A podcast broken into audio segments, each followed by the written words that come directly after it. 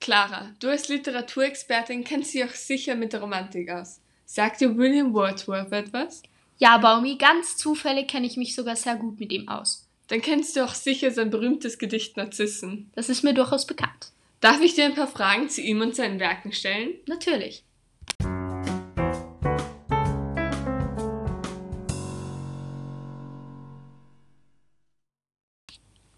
Heute reden wir über den englischen Poeten William Wordsworth.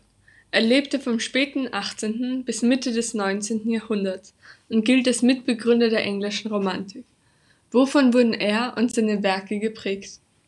Wordsworth begann schon in der Volksschule Gedichte zu schreiben.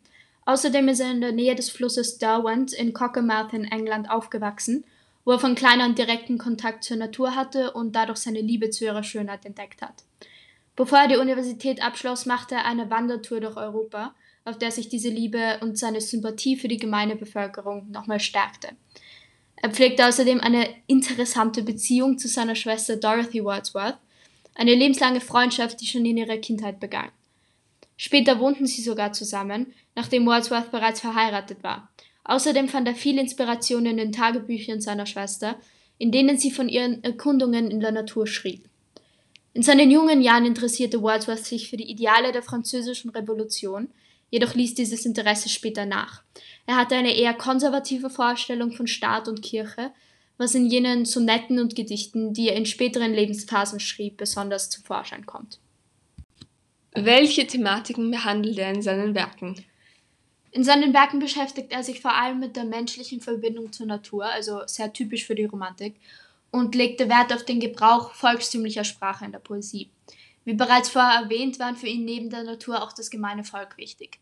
Diese beiden Themen standen auch im Zentrum seiner Dichtungen, vor allem seiner lyrischen Balladen, für die er besonders bekannt ist. Sein berühmtestes Werk heißt The Prelude und ist ein romantisches, episches und außerdem semi-autobiografisches Gedicht. The Prelude wurde aber nicht von ihm veröffentlicht, sondern erst nach seinem Tod von seiner Frau publiziert.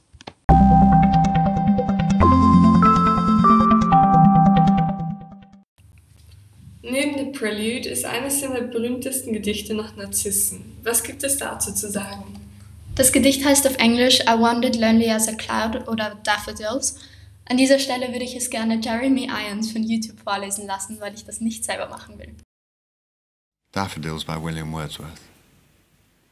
I wandered lonely as a cloud that floats on high o'er vales and hills.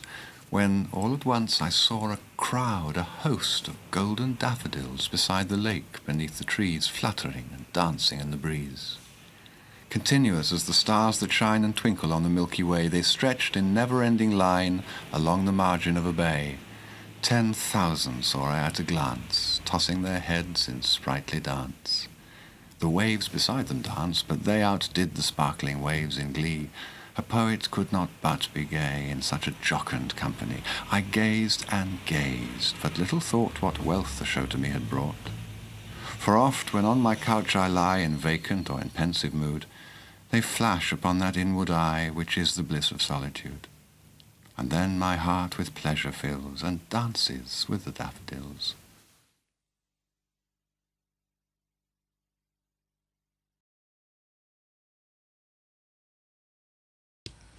Was macht Narzissen zu einem Gedicht der Romantik? In Narzissen hat Wordsworth typische romantische Motive verwendet.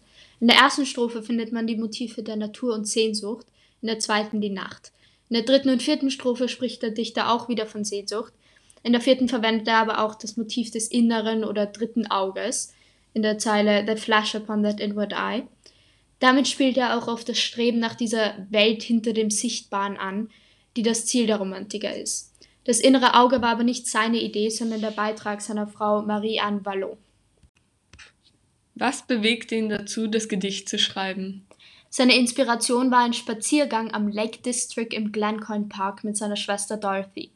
Die beiden sahen einen Longbelt von Narzissen, was der Auslöser für Wordsworths kreative Motivation war. Allerdings schrieb er das Gedicht erst zwei Jahre nach diesem Ereignis. Aber die ursprüngliche Textfassung ist heute nicht mehr verbreitet. Nochmal kurz zurück zu Wordsworth als Person. Was hat er mit seinen Werken geprägt? Er und sein Dichterkollege Samuel Taylor Coleridge prägten beide durch ihre gemeinsamen Lyrical Ballads, also lyrischen Balladen, die englische Romantikbewegung. Die Stadt Cockermouth in England, wo Wordsworth geboren wurde, wird bis heute stark mit ihm assoziiert. Zudem sind seine Werke heutzutage immer noch fester Bestandteil des Literaturlehrplans an englischen Schulen. An dieser Stelle werden wir unser literarisches Gespräch nun beenden. Vielen Dank für deinen interessanten Beitrag, Clara. Ich hoffe, unsere Zuhörerinnen und Zuhörer konnten ebenfalls etwas von diesem Podcast mitnehmen. Vielen Dank.